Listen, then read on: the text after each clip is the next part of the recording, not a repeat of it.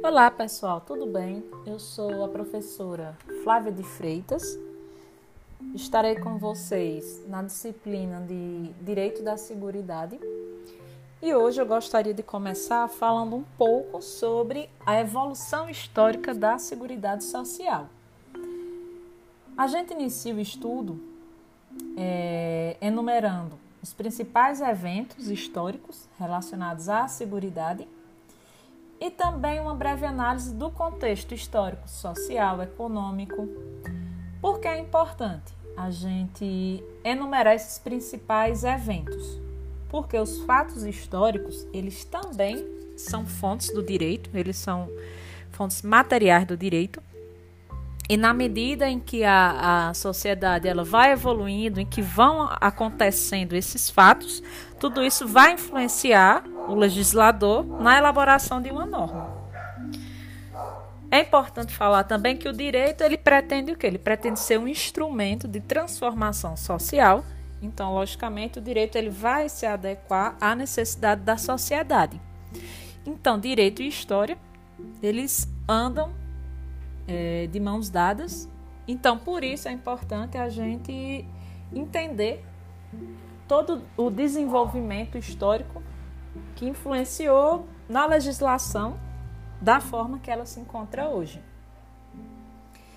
Então, podemos apontar como um ponto de partida os eventos relacionados à Revolução Industrial, porque foi através disso que se, se permitiu uma intervenção do Estado nas relações de capital e trabalho como consequência de quê? Das péssimas condições dos trabalhadores na época.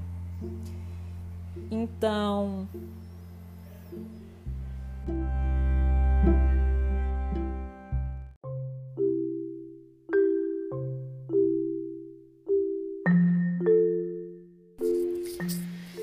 Então, assim, é, o excesso de jornada, o trabalho infantil, baixa remuneração, um grande número de acidentes de trabalho, exploração do trabalho da mulher.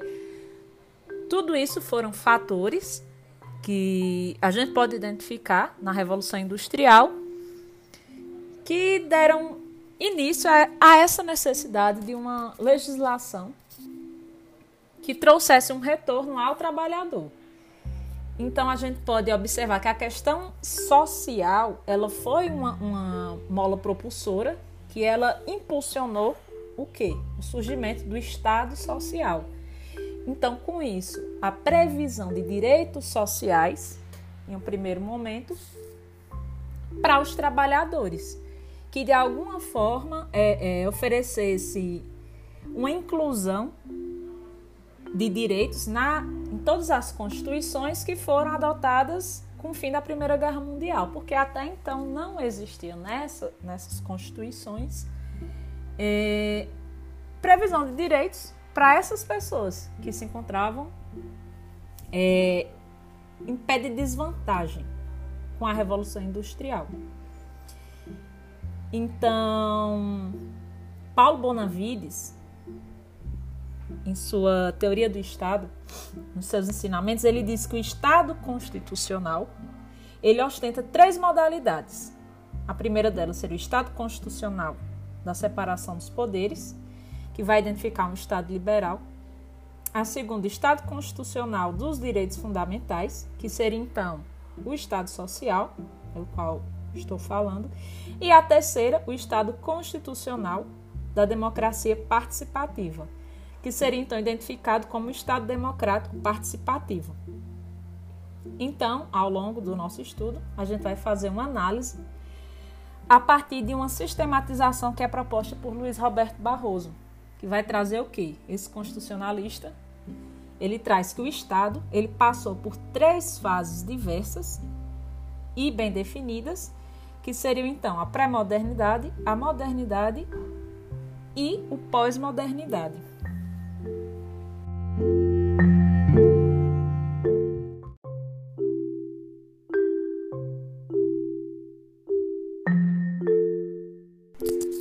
A fase da pré-modernidade, ela vai se referir, como eu disse, ao Estado liberal na virada do século XIX para o XX.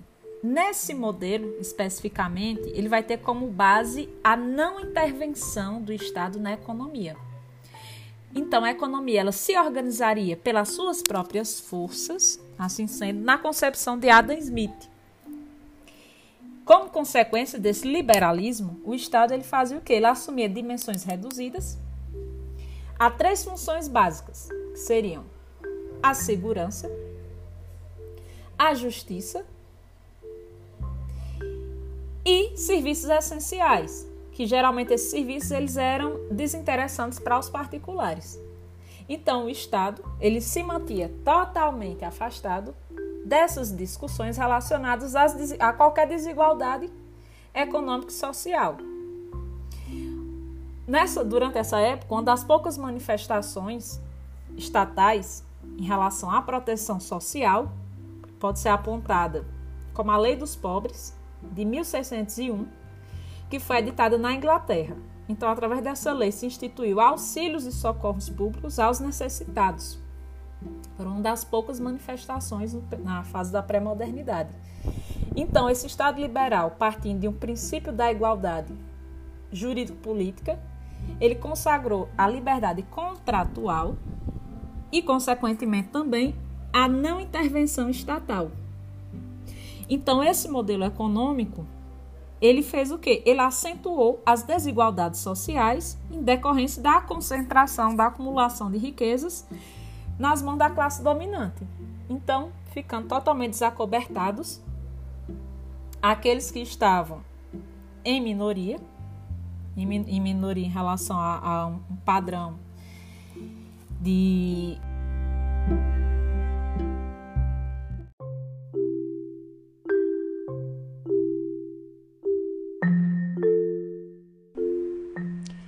de concentração de riqueza. Então, a gente consegue observar o quê? Que a revolução industrial, ela intensificou o crescimento econômico da época, como também, através disso, ela elevou a tensão entre capital e trabalho, onde a concentração da riqueza estava nas mãos da classe dominante e uma outra classe é, tinha a sua subsistência ameaçada. Por conta de quê? Por conta do próprio modo de produção capitalista. Então, nesse cenário de, a gente pode dizer que uma grande pressão social, surgiram primeiras manifestações normativas com caráter previdenciário. Em 1883, na Alemanha, se instituiu é, o seguro-doença de Otto von Bismarck, em seguida, o seguro de acidente de trabalho, em 1884, o de invalidez, em 1889 e o de velhice, em 1889. Então, aqui a gente pode falar no marco inicial da Previdência Social no mundo. Então, reforçando, em 1883 se instituiu na Alemanha por Otto von Bismarck seguro-doença, em, em seguida seguro-acidente de trabalho, o de invalidez e o de velhice. E a gente pode apontar como marco inicial da Previdência no mundo a instituição do Seguro Social na Alemanha de Otto von Bismarck.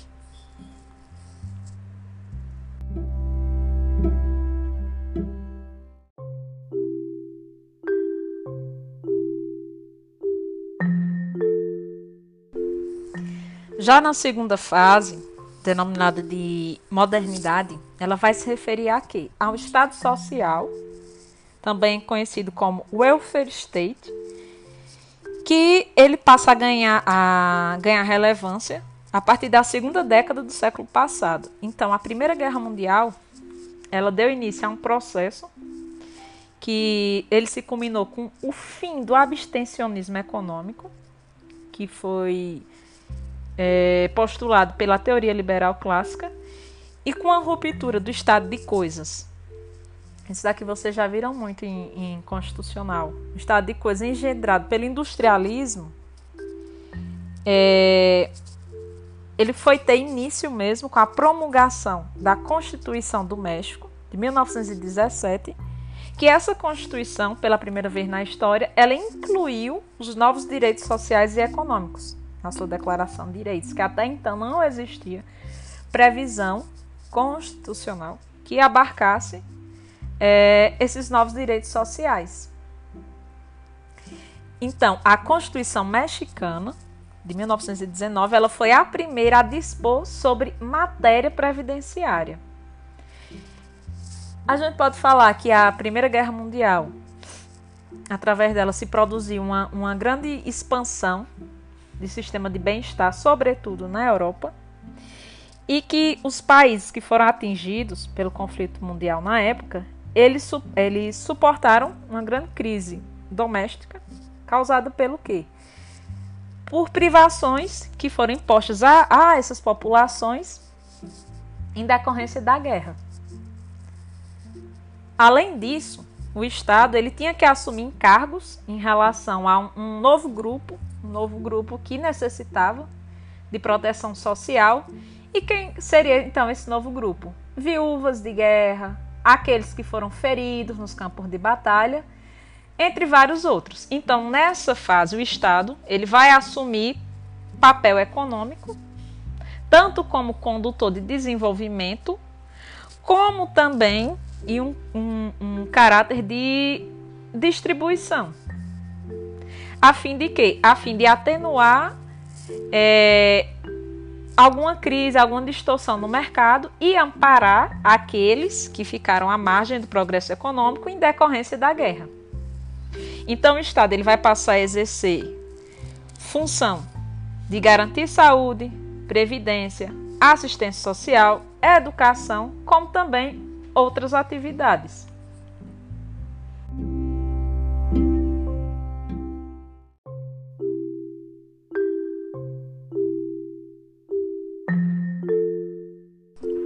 Avançando um pouco mais, em 1948, nós temos a Declaração Universal dos Direitos do Homem, que reconhece a Seguridade Social como um direito fundamental, em seu artigo 22, além de prever necessidade de proteção do indivíduo nas hipóteses de desemprego, doença, invalidez, viuvez, velhice, maternidade e vários outros casos também, como a perda involuntária de meio de subsistência. A OIT, Organização Internacional do Trabalho, adotou na Convenção 102 de 1952, é, conhecida como normas mínimas de seguridade social, sendo que foi ratificada no Brasil em do, apenas em 2008. Então, para a OIT, a seguridade ela é caracterizada como o quê? Como uma proteção social que a sociedade proporciona a todos os seus membros mediante medidas públicas contra privação econômica e social e que de alguma forma provocaria desaparecimento ou redução de rendimento.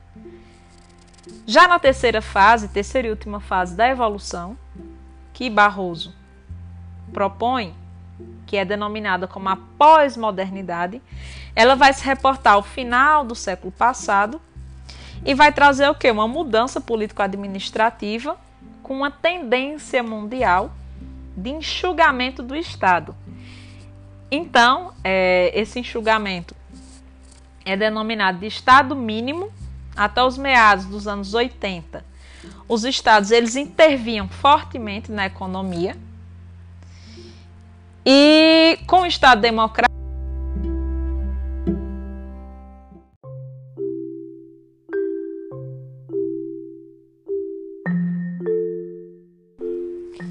o Estado democrático ele buscando atender todas as novas funções que ele assumiu, isso vai acarretar em, em quê? Em uma multiplicação de despesa pública sem ter uma receita necessária correspondente para financiar essas novas atribuições. Então, assim, a estrutura burocrática do Estado, ela vai se tornar mais complexa em relação aos seus procedimentos de controle. No momento em que foi promulgada a nossa Constituição, Constituição brasileira, ela vai coincidir com uma crítica do Estado Social. Por quê? Porque diante desse contexto em que a gente pode até apontar uma falência do estado de providência, esse constituinte ele opta por um sistema de seguridade social amplo e expansionista. Baseado em quê? No princípio da universalidade, da cobertura e do atendimento. Lá no artigo 194, parágrafo único da nossa Constituição de 88. Então a Seguridade Social, ela surge como um integrante no programa de política social e se configura como um instrumento que o, o Estado ele vai utilizar para cumprir os seus fins na, na área da, da assistência, da previdência, da seguridade. É, no intuito de quê? De buscar justiça e bem-estar social. Então, vai se revelar como uma função essencial do nosso Estado Democrático de Direito, todo estruturado e instrumentalizado para trazer uma cobertura em situações de necessidade. Então, a finalidade dessas prestações da Seguridade Social vai ser o quê? A libertação de um estado de necessidade social que chega a cometer o ser humano é, em situações de quê? De desigualdade. E desigualdade essa vinda principalmente do conflito entre capital e trabalho, uma consequência do capitalismo.